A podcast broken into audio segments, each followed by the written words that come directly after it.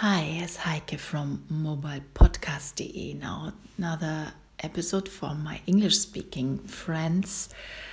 I found out a new hack for working perfectly on the Apple family, and there is a great workflow to use my phone and my computer together in an easy way.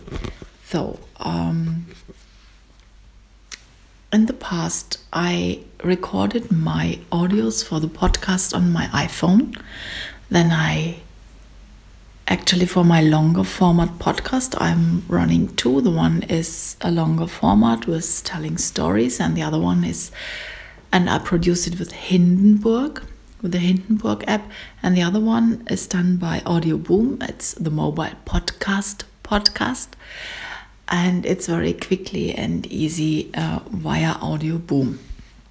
So for my longer format i used hindenburg and then i uh, did the upload of the audio on via dropbox and fetched it from the dropbox downloaded to my windows computer. Since september i have an Apple MacBook Air for traveling around, so it's easier and it's uh, uh, it's it's nice to work with. And today I found out when I want to share on Dropbox that I can also use AirDrop to send my audio from Hindenburg app on the iPhone directly to my MacBook Air and it works perfect.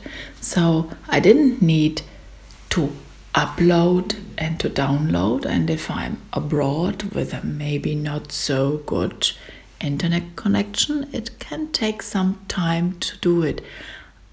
But with AirDrop, it there are a few seconds and I have my my audio available for the final editing on my computer, on my MacBook. I didn't know this before, maybe you know it. Maybe there are some of you who don't know it, and that's why I wanted to share with you. It's a really great and easy way also for the mobile podcasting. Sometimes you have to edit something, and then you can do it in this way. So I'm looking forward to your response. Maybe you have some ideas around or will send me some podcast uh, proposals from your side.